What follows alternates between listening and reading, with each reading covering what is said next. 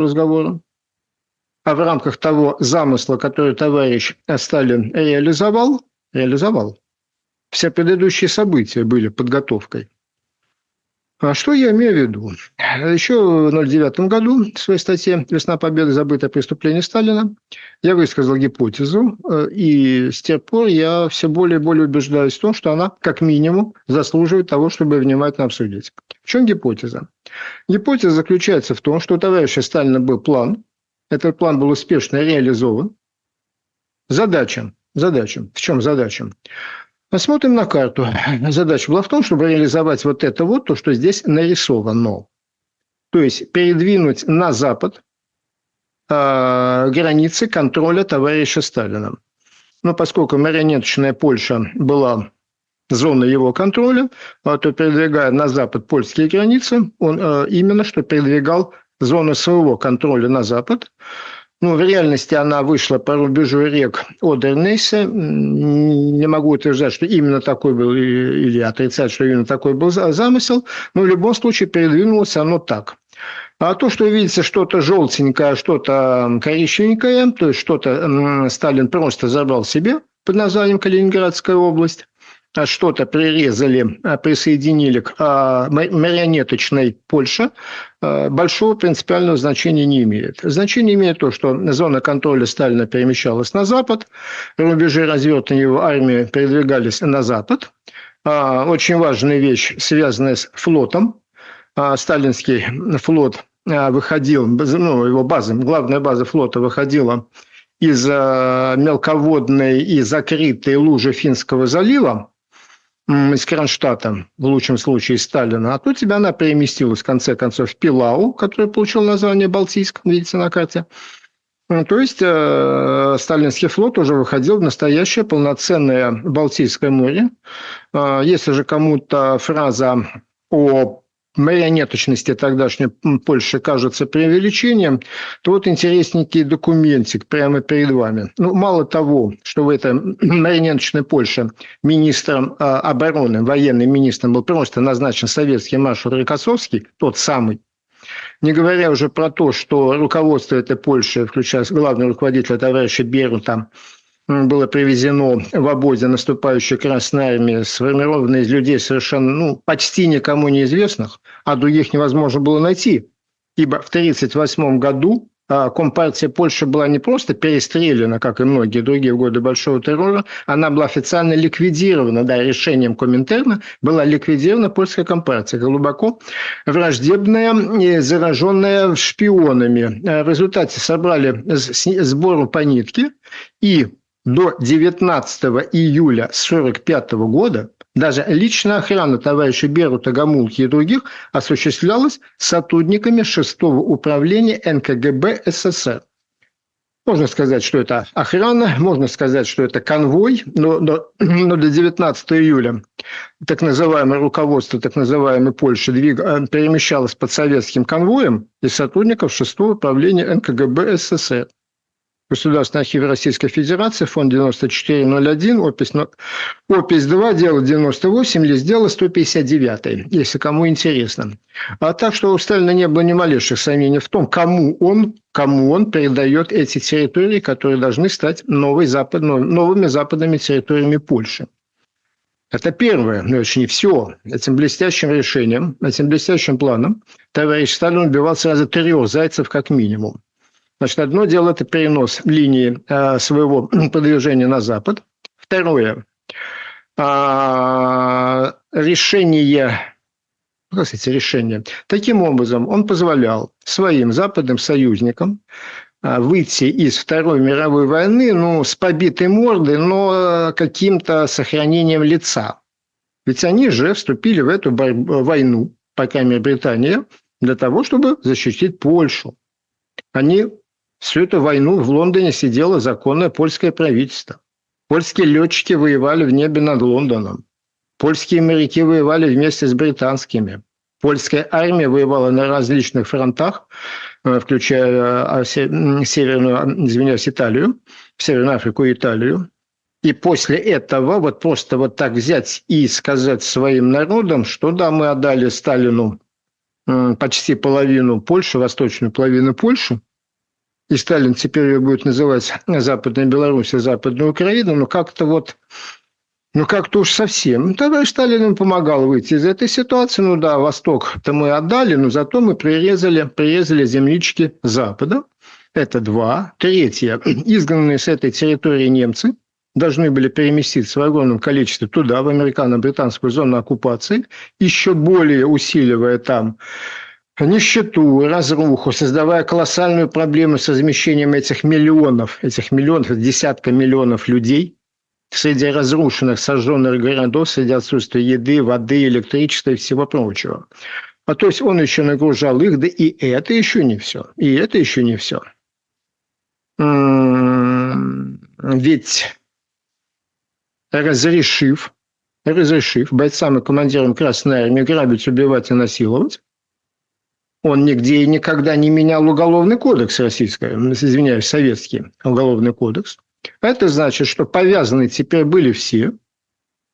И в дальнейшем, в дальнейшем, когда начнется самое главное, когда демобилизованная армия начнет возвращаться домой, или не, не, или не начнет возвращаться, вот к этому моменту можно будет уже любого, любого командира, любого звания просто взять за шиворот и стрелять за то, что в твоем подразделении происходили жуткие бесчинства, нарушающие все статьи устава, уголовного кодекса и морального кодекса, а также морального кодекса советского коммуниста. Любого командира, любого ранга можно было с этого момента брать и просто на совершенно законных основаниях основаниях, по совершенно мерзким статьям, совершенно мерзким статьям, мародерство, изнасилование, зверские убийства, сажать или стрелять. Замечательный план. Для реализации этого плана всего лишь надо было разрешить. А Красная Орда уже находилась в том состоянии, когда, боюсь, что даже давать команду ФАС было не надо. Достаточно было разрешить, достаточно было дать понять, что теперь уже все можно, и они сделали все то, что сделали в результате в ужасе, в ужасе немецкое население бросилось бежать на Запад. Я предполагаю, моя гипотеза, что план Сталина был именно таков, и этот план и был замечательно реализован им. На чем основана такая дикая для слуха советского человека гипотеза? А прямых доказательств нет никаких. А приказа Сталина собственноручно им подписанного не существует. А показаний советских маршалов из ближайшего окружения Сталина, данных в суде под присягой, тоже не существует. А почему я берусь я высказывать эту гипотезу? Потому что все так делают. А, понимаете, далеко не всегда гипотеза есть очень точное прямое подтверждение. Гипотеза о шаровидности Земли, то, что Земля круглая, а не плоская, была высказана за много веков до того, как а, это удалось обнаружить прямым наблюдением, подтвердить, подтвердить прямым наблюдением с космических аппаратов. А, гипотеза о том, что в мире существуют какие-то электроны, которые бегают по проводам, не имеет по сей день никаких прямых подтверждений. Никто не видел электрона. А, но если вы видите меня, слышите меня, а, то значит вокруг вас работают десятки устройств абсолютно реальных, которые построены на гипотезах о существовании электронов, нейтронов, протонов, полупроводников, каких-то переходов и так далее. Так что это все совершенно нормально. Также напомню, что гипотеза об освободительной миссии Красной Армии тоже не имеет никаких а, прямых подтверждений, однако продавалась нам всем по цене неопровержимой истины. Так вот, прямых подтверждений нет. Есть большая группа косвенных доказательств. Первым из них а, я бы обозначил два отрывка, которые сейчас вам прочитаю, из протоколов бесспорных протоколов заседаний постдамской мирной конференции, а, на которой определялись будущие границы, будущее мироустройство. Участниками было трое. Президент, новый уже президент Соединенных Штатов Трумэн, а, премьер-министр, тогда еще, все еще был премьер-министром Черчилль и несменяемый вождь товарищ Сталин. Цитата. «А, Пятое заседание, суббота, 21 июля 41 года. 45-го, конечно же, 45 -го года. Цитата. Трумэн. Определение будущих границ – задача мирной конференции. Сталин. Очень тяжело будет восстановить немецкую администрацию на этой территории. Все они разбежались. Трумэн. Я полагаю, что мы в свое время сможем достичь соглашения о будущих границах Польши. Но сейчас меня интересует вопрос об этих территориях на время оккупации. Сталин. Эти области на бумаге относятся к территории немецкого государства. На самом деле это польские территории, так как немецкого населения на них больше нет. Труман, как нет? 9 миллионов немцев – это очень много. Сталин. Они все сбежали. Черчилль. Имеются другие данные, которые говорят о том, что там все еще остаются от 2 до 2,5 миллионов человек. Эту ситуацию необходимо изучить. Сталин. Война привела к тому, что из этих 8 миллионов немцев там не осталось почти никого. Когда мы пришли в ту зону, которая рассматривалась в качестве превращения к польской территории, там из немцев не осталось никого. Таков был ход вещей. Черчилль. Мы не считаем, что эта область является польской территорией. Сталин. Там живут поляки. Они засеяли поля. Мы не можем требовать от поляков, засеявших поля, отдать урожай немцам. Трумэн. Создается впечатление свершившегося факта, что крупная часть Германии отдана полякам. Я считаю, что поляки не имеют права присвоить себе эту часть Германии, вырвать ее из немецкой экономики. Следующее заседание, шестое заседание 22 июля 1945 года. Черчилль. Первое. Мы договорились, что граница будет установлена только при мирном урегулировании.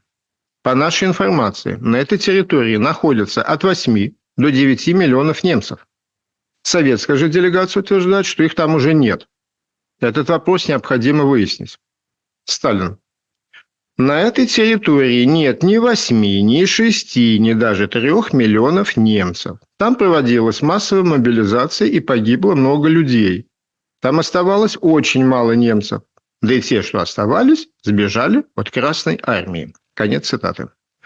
А, что мы видим и слышим? Мы видим и слышим, что а, Сталин совершенно очевидно, явно а, отстаивает свою позицию, свое требование о передаче определенных территорий в Польшу, мотивирует это тем, что немцев там уже нет, настойчиво используя именно это отсутствие немцев как аргумент в своих требованиях, при этом существенно преувеличивая ситуацию. Все-таки не все убежали, не все еще успели убежать. Там действительно еще оставалось порядка 4 миллионов немецкого населения.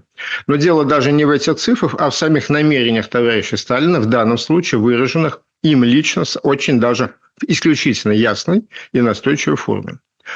Далее, а другая группа косвенных доказательств а, связана с, э, с той реальной, реальной не в книжках 60-х, 70-х годов, а реально в документах и приказах выражены позиции начальства по отношению к бесчинствам, совершаемым подчиненными. Ну, мы с вами начали весь разговор э, с указания военного прокурора 48-й армии товарища Малярова Михаила Петровича, который назвал убийство азовством. Эм, я вам обещал дочитать все-таки это э, указание до конца, до постановляющей части. А постановляющая часть вот такая. Цитата, кавычки открываются. Военный прокурор целой огромной армии требует провести в подразделениях разъяснительную работу совместно с политаппаратом и подчеркнуть, что уничтожение имущества, захваченного у немцев, поджоги населенных пунктов есть вредное антигосударственное дело – немедленно организовать один-два процесса над, над кем? Над убийцами, насильниками? Нет. Над злостными поджигателями населенных пунктов и лицами, уничтожающими имущество и другие ценности. Пункт третий не может не вызвать гомерический смех, провести решительную борьбу с пьянством.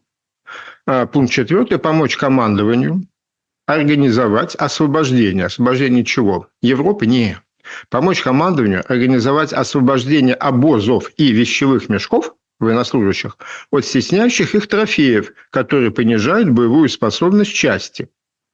Добиться от командования, чтобы оно обеспечило предоставление лучшим офицерам и бойцам возможности отправки посылок домой из фондов трофейного имущества и продовольствия. Может ли это называться чрезвычайными мерами по борьбе с обузданием бесчинств? А, я лично здесь вижу только одну борьбу за одну задачу. Все захвачено – это наше, наше, объясняет прокурор, ну, будучи представителем государства. Это все принадлежит советскому государству. Вот кого советское государство сочтет лучшим офицером, тому немножко даст. Но вообще это все наше, и не смейте воровать наше и поджигать наше. Это совсем не тот разговор, который должен был бы быть. А если вы думаете, что я нашел какого-то, нашел какого-то тупого прокурора и специально вот бегаю с ним, нет, он не самый тупой. Михаил Петрович Маляров а, после окончания войны стал главным военным прокурором Советской военной администрации в Германии.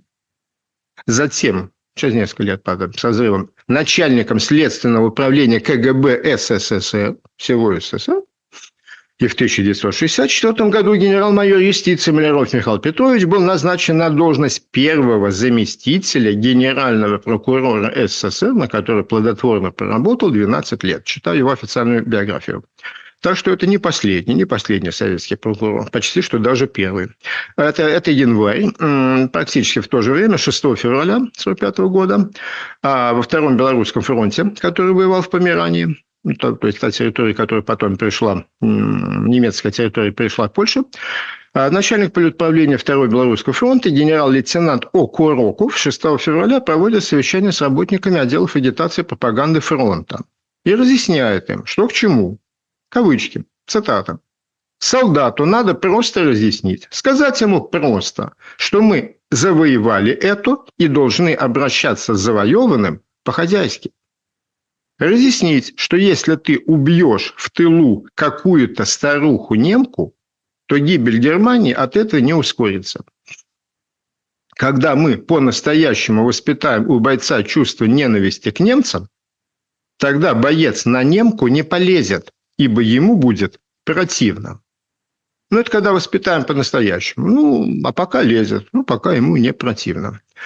Нет, я считаю, я думаю, с этим трудно не согласиться, что это не те чрезвычайные меры, которые были необходимы для того, чтобы Красная Армия, доведенная до состояния Орды, прекратила массовое бесчинство по отношению к населению. Это не тот разговор.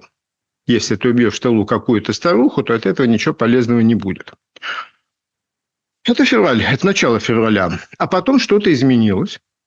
И причем это изменилось, а в данном случае у нас уже есть приказ с подписью товарища Сталина, который потребовал изменить отношение к немцам. Вот прямо буквально. Вот буквально в такой формулировке. 20 а, апреля 1945 года а, есть директива ставки Верховного командования номер 11072, совершенно отчетливой подписью товарища Сталина, опубликованной еще в 1995 году, правда, почему-то без констатирующей части, то есть без описания тех бесчинств, которые происходят, но суть даже не в том. А главное, а постановляющей части.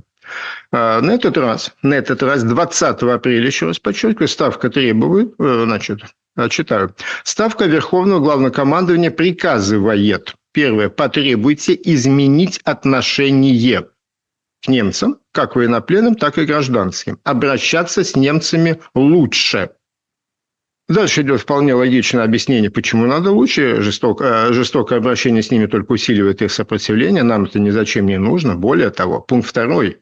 В районах Германии к западу от линии устья реки Одер-Фюрстенбург, далее река Нейсе, ну, то есть буквально та самая линия Одер-Нейсе, по которой мы была сформирована граница, ну, западная граница Польши, восточная граница Германии – разрешено даже создавать немецкие администрации, ставить бургомистров немцев, рядовых членов национал-социалистической партии, если они лояльны, не наказывать и так далее.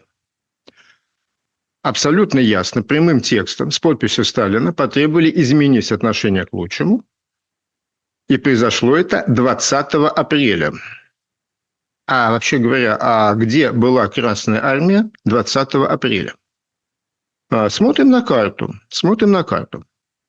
Э, чтобы было попонятнее, я обвел сверху вниз второй белорусский, первый белорусский и э, на юге первый украинский фронты.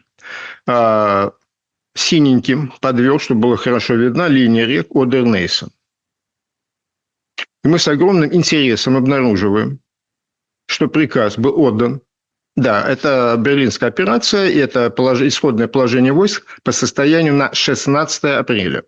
То есть 16 апреля, за 4 дня до выхода этой замечательной директивы ставки, директивы Сталина, Красная Армия уже стояла на линии рек Одер-Нейса, то есть она полностью прошла все то, что собирались передать в Польшу, ну, то есть Советский Союз, про советскую Польшу, и она готовилась к началу Берлинской наступательной операции, то есть прорыву уже туда, к западу от линии рек Одернесси, то есть на ту территорию, которая должна и в дальнейшем оставаться Германией. 16 апреля Красная Армия, ну, на самом деле гораздо раньше, эта операция началась 16 вышли туда на несколько дней или недель раньше в разных точках, а, но только через 4 дня после начала этой наступательной операции, каковая операция должна была происходить уже на территории Германии, изгонять с которой немцев Сталину было ни к чему, ему не нужна была пустая Германия, а вот только тогда вышел приказ об изменении отношения к немцам. А, крайне интересно понять, что и кому была адресована эта директива. А, здесь мы попадаем в некоторую непонятку. В интернетах присутствует два варианта. Два варианта одной и той же директивы Сталина. В одной она адресована военным советам первого белорусского и первого украинского, ну, то есть фактически фронтов, которые ведут берлинскую наступательную операцию, а второго белорусского нету вообще. А есть другие варианты этой же директивы, где упомянут и второй белорусский. А в любом случае ни в одной из доступных вариантов, ну, реально в архиве я не был и оригинал не видел. Я я пользуюсь только изданием этой директивы уже в сборниках, сборника документов.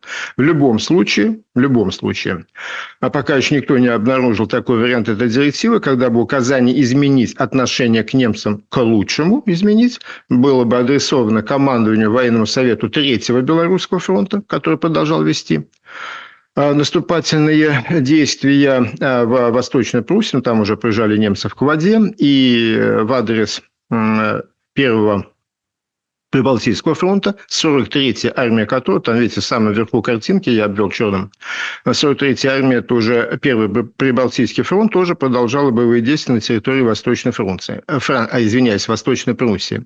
Вот им никаких указаний об изменении поведения, отношения к немцам к лучшему не поступило. На мой взгляд, это тоже является вполне ясным и внятным, хотя и косвенным подтверждением того, а, что Сталин а, потребовал изменить отношение к немцам только тогда, только после того, как задача, задача изгнания немцев из тех территорий, которые должны были перейти или к Советскому Союзу непосредственно, или к марионеточной Польше, была уже решена. Третьим по счету косвенным, очень косвенным я понимаю, что многие тут могут и не согласиться, но, на мой взгляд, еще одним косвенным подтверждением а, наличия таких намерений э, Сталина и таких указаний Сталина является крайняя неоднородность ситуации им. То есть ситуация, которая была в январе, феврале, марте, апреле. Об этом, кстати, говорит не, говорит не только народная молва, об этом прямо э, пишет и Ахим Гофман – что буквально в двух соседних населенных пунктах в одном происходил дикий разгул э, с убийствами и изнасилованиями, а в других стояла военная советская комендатура, патрулировала улицы и э, удерживала своих подчиненных в рамках. Об этом прямо пишет Гофман, приводя многочисленные примеры с номерами частей, э, советских частей соединения населенных пунктов, фамилиями командиров. А как такое может быть? А, ну, при наличии внятного письменного приказа такого все-таки в армии быть не должно. Если исходить из той гипотезы, которую я а, выдвигаю, а, что Сталин дал указания жестокими, э, жестокими, жестоким поведением, диким разгулом, убийствами, массовыми изнасилованиями напугать немцев и принудить их к бегству, то мы же понимаем, я в этом абсолютно убежден, этот приказ никогда не существовал на бумаге. Сталин дал понять своим ближайшим генералам и маршалам, чего он хочет. Генералы и маршалы тоже не рискнули от своего, и уж тем более от своего имени, подписать письменный приказ. Они тоже дали понять своим подчиненным, чего хочет товарищ Сталин, наш главный хозяин. Кто-то понял намек, а кто-то его искренне не понял. А кто-то понял и руководствуясь соображениями морали и совести, сделал вид, что не понял. В результате формируется такая очень странная мозаичная картина, когда в отдельных местах, в одних пунктах одни части соединения бесчинствуют, а в других командиры стараются обеспечить ну, какое-то приближение к понятию воинского порядка. А, возможно, именно это объясняет ту крайне неоднородную картину, которая на, реально на, на этой земле, на территории наблюдалась. В любом случае, в любом случае, обуздать эту орду было сложно. Ее очень долго разлагали. А народ, из которого она была сформирована, очень долго, два десятка лет сучивали. Тем не менее, тем не менее, если очень захотеть, если очень захотеть, то невозможно становится возможным, особенно когда поступили на этот раз уже очень ясные указания. И так и да, не за день, не за два, не за неделю, не за две недели, но бесчинства были э, ограничены, а потом и, собственно говоря, сведены к нулю или близко к тому. К тому есть множество подтверждений. То, что нам рассказывали в пионерской звезд... Э, пионерском отряде э, Октябрятской звездочки, как советские солдаты кормились полевой кухни, голодных немцев в Берлине, все это сущая правда. Только тогда, после приказа Сталина об изменении отношения. Одно из многочисленных подтверждений пришло к, к нам на канал после выхода первой серии. Вот кто-то из зрителей прислал такую интересную реплику. Я думаю, стоит почитать. Моя очень хорошая знакомая, друг нашей семьи, работала переводчицей в одной из комендатур Берлина с мая по декабрь 45 года. С мая по декабрь. Уже все, уже все закончилось. Изнасилования она не помнит ни одного. Более того, советский солдат и даже офицер мог иметь неприятности от особистов, даже если бы под ручку прошелся бы с фрау или с фрейлин по улице. Вот такие вот переходы, оказываются возможны, если очень сильно захотеть. Да, у Сталина была мощная репрессивная машина, и она способна была к многому. И та самая армия, которая несколько месяцев назад а, убивала сотнями тысяч и насиловала миллионами, а через несколько месяцев уже даже под ручку пройтись с немкой как-то вот народ уже опасался. Вот, э, собственно, и все, э, что я мог и хотел вам доложить по этой большой теме, очень нехорошей теме. Но, наверное, все-таки необходимо отреагировать. Я все-таки ожидал, что их будет меньше. Нет, их оказалось много. А в комментах, э, я это записываю на тот момент, когда уже на первой серии там что-то 4,5 тысячи комментариев не один и не два, а сотнями, сотнями вывалилось то, чего я надеялся, может, это уже закончилось. Может быть, хотя бы на этом канале, на этом канале, ну, понятно, все-таки публика отнюдь не среднестатистическая, нет, и сюда прибежали, и сотнями э, в комментах пишут, да если я бы там был, бы я бы их всех передушил, да вообще, да они должны сказать спасибо, что живых оставили, да после того, что они у нас сотворили, да вот то, да вот все, да вот кровь у детей высасывали, да после этих всех надо было до одного перебить.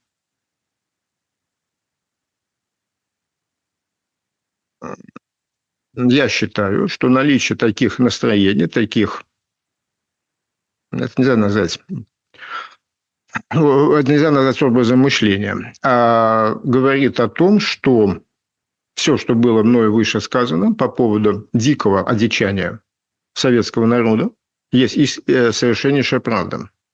Если даже сейчас, в 21 веке, люди, которые сидят в теплом помещении, перед компом, кого лично никого не убили, не ограбили, если они понимают слово «месть» и «отмщение» вот так вот, то есть, значит, отомстить за военные преступления э, гитлеровской армии, это значит ворваться в страну, убивать, убивать сотнями тысяч женщин, не имеющих никакого отношения к этим преступлениям, убивать детей, и это есть а, месть, ну, это образ мышления. Слово «дико» здесь совершенно уместно. Это способ восприятия мира, ну, наверное, для каких-то дичайших племен Амазонии, там, может быть, где-то в джунглях Конго живет какое-то племя неизвестной науки, находящееся на этапе перехода от шимпанзе к первобытному человеку, может быть, они понимают э, слово «месть» и «отмщение» именно так.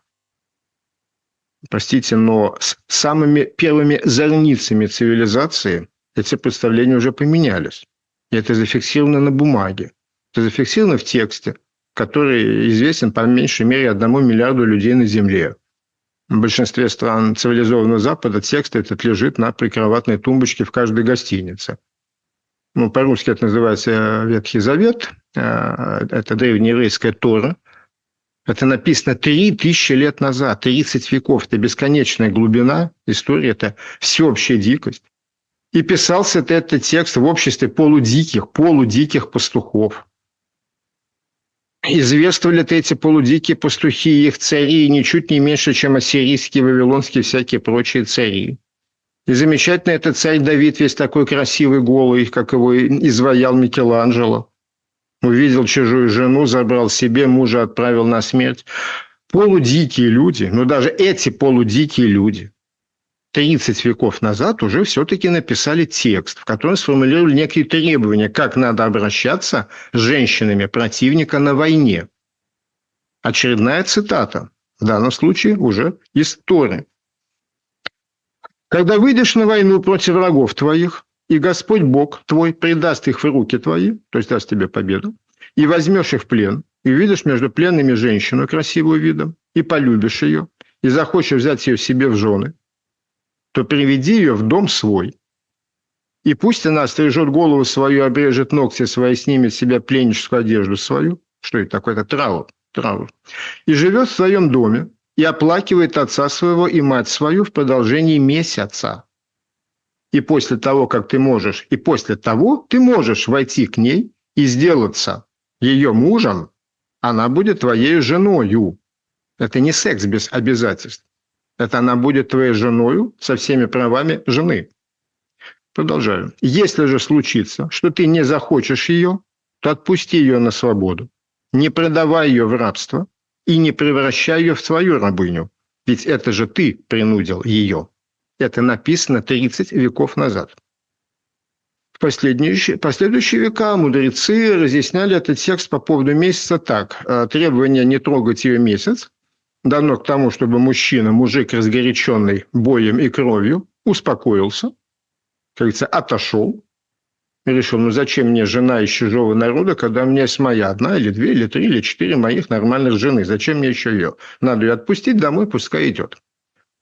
30 веков назад, 10 веков назад, правда, Ярослава, первый известный свод законов Киевской Руси, да, он предполагал кровную месть, там было четко ограничено, что мстить могут только дети, родители, э, дядя, племянник. Уже дети Ярослава, дети Ярослава вообще отменили и запретили правила кровной мести. А, если кому интересно, вот э, мне, мне было интересно, поискал, нашел в интернетах. Вот такой замечательный текст, написанный двумя дагестанскими, э, извиняюсь, чеченскими историками. История э, кровной мести в Чечне. Там все очень подробно написано. Почитайте ли любопытство. Кровная месть – это не беспредел кровная месть по-чеченски – это не беспредел, а беспредел – это не кровная месть, это жестокая, это очень жестокая игра для как-то засидевшихся в подростковом возрасте мужчин, но это игра по правилам. И, конечно же, объектом кровной мести не могут быть ни женщины, ни дети. Это занятие для мужчин, которые разбираются между собой по определенным жестким правилам.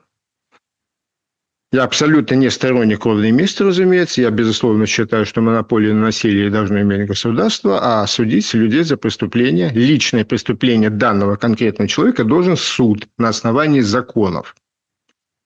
И вообще говоря, убийство по мотивам кровной мести и в Советском Союзе, и по законам Российской Федерации, вообще говоря, считается отягчающим вину обстоятельством, но в любом случае, в любом случае, а, жестокая мужская игра под названием «Кровная месть» не имеет ничего общего с массовыми убийствами и изнасилованием женщин и детей. Если это еще надо вот, объяснять, чем-то аргументировать, если люди, люди, российские люди, не стесняются, я же, я же за язык-то не тяну, бежать и кричать, что да, да, конечно, всех бы надо было перебить, был бы я там, я бы всех и перебил, то я вынужден в очередной раз прийти к той печальной мысли о том, что есть большая разница. Есть большая разница. То, что для немцев, для немецкого народа, вот эти 12 лет гитлеровской диктатуры в тысячелетней истории Германии и немецкого народа, для немцев это был короткий эпизод, приступ временного умопомешательства, умопомрачения – что для того страшного монстра под названием советский народ, какового монстра произвели большевики, колдуя над трупом убитой Российской империи, то для того народа это похоже, что его имманентное состояние, нормально, ему присущее. Немцы ужаснулись содеянного, когда об этом узнали, а многие не знали, реально. А когда узнали, ужаснулись, искренне раскаялись, много-много платили, платили продолжают платить. Я имею в виду не то, что с них взяли репарации, тогда их никто не спрашивал, хотят ли они. Но нет, но после этого десятки лет граждане ФРГ голосовали, избирали Бундестаг, и их представители в Бундестаге принимали законы, на основании которых Германия потратила колоссальные деньги, абсолютно добровольно, ее никто не принуждал на помощь Израилю, на помощь жертвам Холокоста, на помощь тем, на помощь тем, восстановление того, всего.